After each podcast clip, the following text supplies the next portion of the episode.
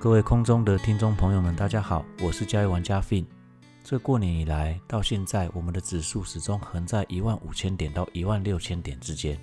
然而，明天多方的压力就大了，因为这个上升的季线明天就要接受考验。而周五的夜盘是以下跌作收，所以明天开低的机会依然很高。而如果明天开低的话，这个盘势就是属于拉回的第五个交易日。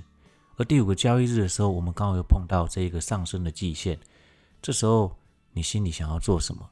你在盘中的时候，你又想要做什么样的动作？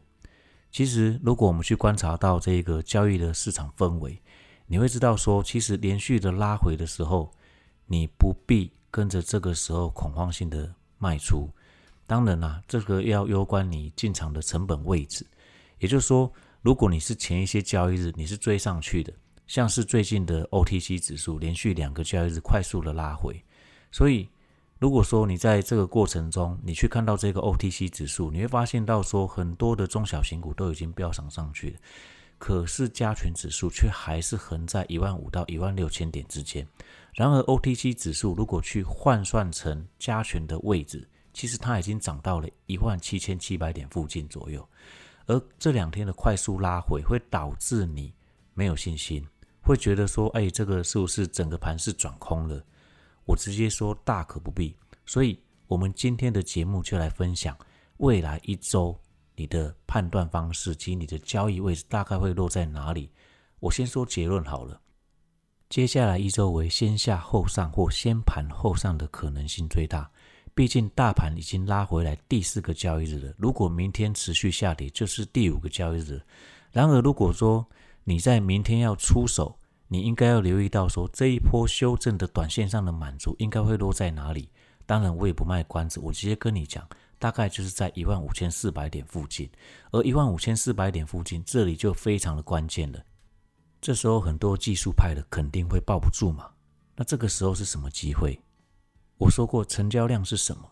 成交量就是有人卖，有人买嘛。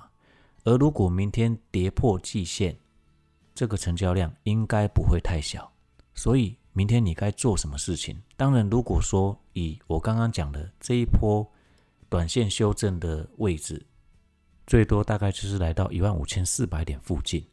当然，如果说你有用类股去做一个分门别类去看的话，你会发现电子类股早在星期五就已经跌破季线了，而明天的盘中有很大的机会会有技术派的主力冲进场去护盘。只要这一刻来临的时候，我只要看到它惯性有改变，再搭配各类股的走势，我应该会进场试着承接看看。